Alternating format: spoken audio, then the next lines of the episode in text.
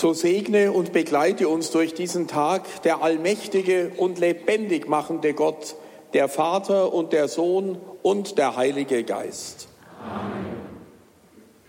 Herr Bischof, es passt sehr gut, dass Sie jetzt zu Beginn den Segen gesprochen haben. Ihnen ist das Thema Einheit so ein Herzensanliegen und auch das Thema Evangelisierung haben Sie immer wieder erwähnt. Wie kann diese gelingen? So wollen wir Sie jetzt, Herr Bischof, um Ihr Wort bitten. Ja, macht hoch die Tür, die Tor macht weit. So war das erste Lied. Und in einer Strophe singen wir weiter, meins Herzenstür dir offen ist. Ich freue mich sehr, dass so viele Herzenstüren heute in Offenheit in unser Haus St. Ulrich gekommen sind. Eminenz, lieber Kardinal Koch, lieber Pater Augustinus, liebe Workshop-Verantwortliche, vor allem auch lieber Reinfried Rimmel mit deinem ganzen Team der Evangelisierung, liebe Gäste auch aus der Ökumene, liebe Teilnehmerinnen und Teilnehmer des heutigen Studientages und, das sind wir alle, liebe Schwestern und Brüder im Glauben an Jesus Christus. Es gibt so viele Wege zu Gott, wie es Menschen gibt. Diese Aussage, die auf ein Interview mit Kardinal Josef Ratzinger, dem nachmaligen Papst Benedikt 16. zurückgeht, das ist die Basis aller Evangelisierung. Es gibt so viele Wege zu Gott, wie es Menschen gibt.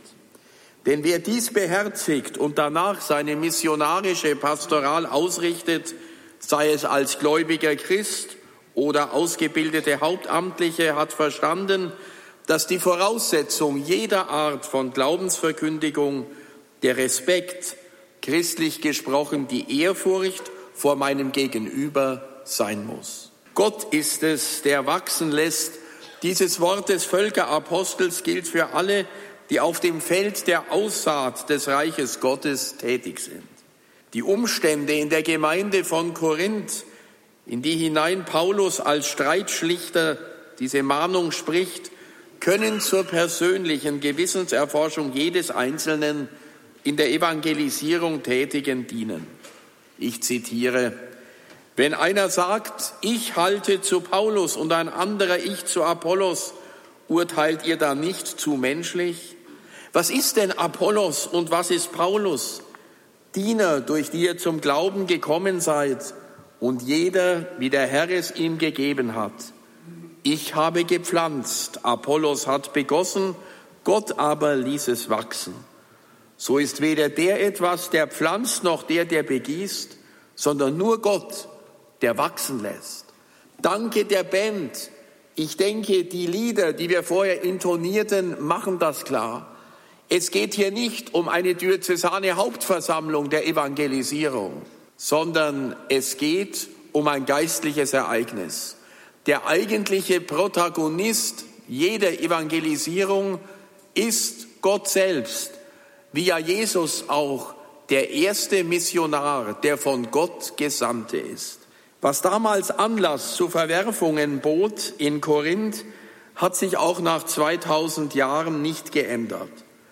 Als Menschen sind wir schnell geneigt, uns zu vergleichen oder für den vermeintlich größeren, mächtigeren, erfolgreicheren Partei zu ergreifen. Wir geben damit Werturteile ab, die sich manchmal so in den Vordergrund drängen, dass sie das Eigentliche, besser den Eigentlichen, den befreienden Glauben an Jesus Christus zu verdunkeln drohen. Es sollte daher unbestritten sein, wenn wir nicht Verrat an unserem Kernanliegen, an der Person Jesu Christi begehen wollen, dann dürfen der Missionar oder die Beauftragte zur Evangelisierung nicht selbst im Zentrum der Aufmerksamkeit stehen. Jede und jeder, der in der Nachfolge Christi sich zum Herold des großen Königs berufen weiß, wie sich der heilige Franz von Assisi genannt hat, der muss sich das Vorbild des Vorläufers Jesu, des heiligen Johannes des Täufers, zu eigen machen. Nach mir kommt einer, der stärker ist als ich. Ich bin es nicht wert, mich zu bücken und ihm die Riemen der Sandalen zu lösen. Mir persönlich ist für eine solche Haltung der überlange Finger des Täufers auf dem Isenheimer Altar eine beständige Mahnung. Von sich wegzeigen auf ihn hin. Darum muss es uns doch im letzten gehen. Nicht ich bin der King, nicht ich bin der Star in der Manege, Number One auf der Kirchenbühne. Selbstdarsteller haben wir genug, sondern von sich wegweisen auf Jesus Christus hin. Das ist echte evangeliumsgemäße Evangelisierung. Für uns gilt auf der Spur der Imitatio Christi als Maßstab das Verhalten Jesu, das er gegenüber dem glaubenseifrigen, aber reichen jungen Mann im Matthäusevangelium zeigte. Als dieser fragte, was ihm neben der Befolgung der Gebote noch fehle, antwortete er, wenn du vollkommen sein willst, geh, verkauf deinen Besitz und gib ihn den Armen, und du wirst einen Schatz im Himmel haben. Und dann komm und folge mir nach. Als der junge Mann das hörte, ging er traurig weg, denn er hatte ein großes Vermögen, heißt es da. Da sagte Jesus zu seinen Jüngern, Amen, ich sage euch, ein Reicher wird schwer in das Himmelreich kommen. Als die Jünger das hörten, gerieten sie außer sich vor Schrecken und sagten, wer kann dann noch gerettet werden? Jesus sah sie an und sagte zu ihnen, für Menschen ist das unmöglich, für Gott aber ist alles möglich. Was heißt das konkret? Meine Gedanken sind nicht eure Gedanken und eure Wege sind nicht meine Wege, lautet der Spruch Gottes beim Propheten Jesaja. Und auf Martin Buber geht das Wort zurück, dass Erfolg keiner der Namen Gottes sei. Der Wirtschaftsexperte Klaus Eidenschink erläutert dazu wörtlich, Buber war zutiefst skeptisch, ob, wenn etwas oder jemand erfolgreich ist, dies auch als Beleg für seine Richtigkeit oder Wahrheit angesehen werden sollte. Die Gleichsetzung, ich bin erfolgreich, also mache ich etwas richtig, ist in unserer Gesellschaft immer noch ein kultivierter Glaube. Das Erfolg immer ein Messkriterium und einen Messzeitpunkt braucht, wird dabei einfach ignoriert. Und aus der Tatsache, dass etwa 20 Jahre lang dies erfolgreich war, folgt nicht, dass im 21. Jahr kein Zusammenbruch folgt. Aus dem Marketingerfolg eines Produkts folgt nicht, dass es dem Kunden auch wirklich gut tut. Dann wären Designerdrogen sehr, sehr wahr, weil die ja so gern gekauft werden. Soweit Klaus Eindenschenk. Diese Erkenntnis sollten auch wir uns als Verkünderinnen und Verkünder des Evangeliums auf die Fahnen schreiben. Ich finde es super, heute großer Saal gefüllt und andere zugeschaltet per Medien. Es ist toll, dass wir so viele heute sind. Aber es geht nicht darum, sich gegenseitig zu übertrumpfen in der Evangelisierung.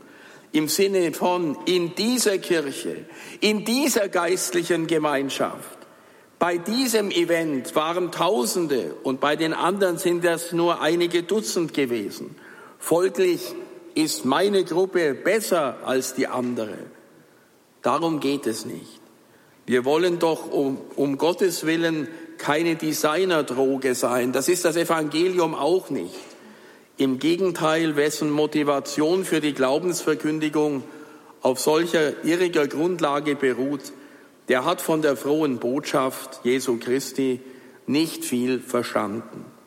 Er oder sie muss sich vielmehr die Frage gefallen lassen, woher kommt ein derartig überzogenes Geltungsbedürfnis und was, bitteschön, muss damit kaschiert werden?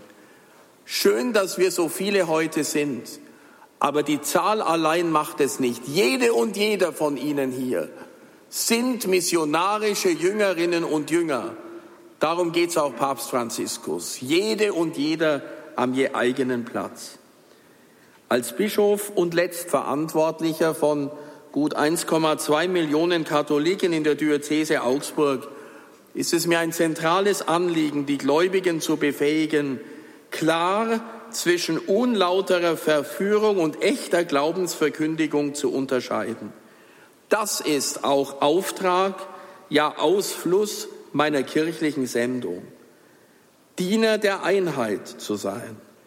Denn wie es wohlgemerkt im Kirchenrecht heißt, hat der Bischof wörtlich die Unversehrtheit und Einheit der Glaubenslehre mit Mitteln, die ihm geeignet scheinen, in fester Haltung zu schützen, in Anerkennung jedoch einer gerechten Freiheit für die weitere Erforschung der Wahrheiten. Kanon 386, Paragraph 2. Selbst hier darf ja mal in unserer Gemeinschaft das Kirchenrecht zitiert werden. Sehr interessant. Das heißt, es gibt also keine Einheit ohne Wahrheit, die richtige Lehre. Es gibt aber auch keine Einheit ohne Freiheit. Wie sonst wollten wir als Christinnen und Christen glaubhaft machen, was Paulus als Erfahrung der ersten Christen benennt. Zur Freiheit hat uns Christus befreit. Meine lieben Freundinnen und Freunde, Mitstreiter in der Evangelisierung, diese doppelte Freiheit steht allem entgegen, was auch nur einen Anhauch von Zwang beinhaltet, gerade in der persönlichen Begegnung und auch in der geistlichen Begleitung. Auch hierfür sind neben Jesus Christus selbst und den christlichen spirituellen Meistern die beiden Theologen und Philosophen aus dem Judentum Martin Buber und Emanuel Levinas Gewährsleute, für die nach Eidenschink wörtlich unbedingte, nicht wertende und nichtswollende Präsenz als Grundlage einer menschlichen Begegnung und eines gelingenden Verkündigungsprozesses. In diesem Sinne, meine lieben Schwestern und Brüder, durfte ich jetzt eine kleine Ouvertüre halten, sozusagen den Boden grundieren, auf dem wir heute den ganzen Tag uns bewegen werden. Ich freue mich riesig, dass du, lieber Kardinal Koch, hierher gekommen bist, gestern aus Rom über die Alpen. Da ist es nicht nur kalt. Hier, glaube ich, erleben wir Wärme, Geborgenheit, große Einheit. Und wir freuen uns und sind gespannt, was du uns zum Thema Einheit und Evangelisierung sagen kannst. Danke, dass du da bist. Wir sind schon ganz ohr und wirklich gespannt. Einen guten Tag.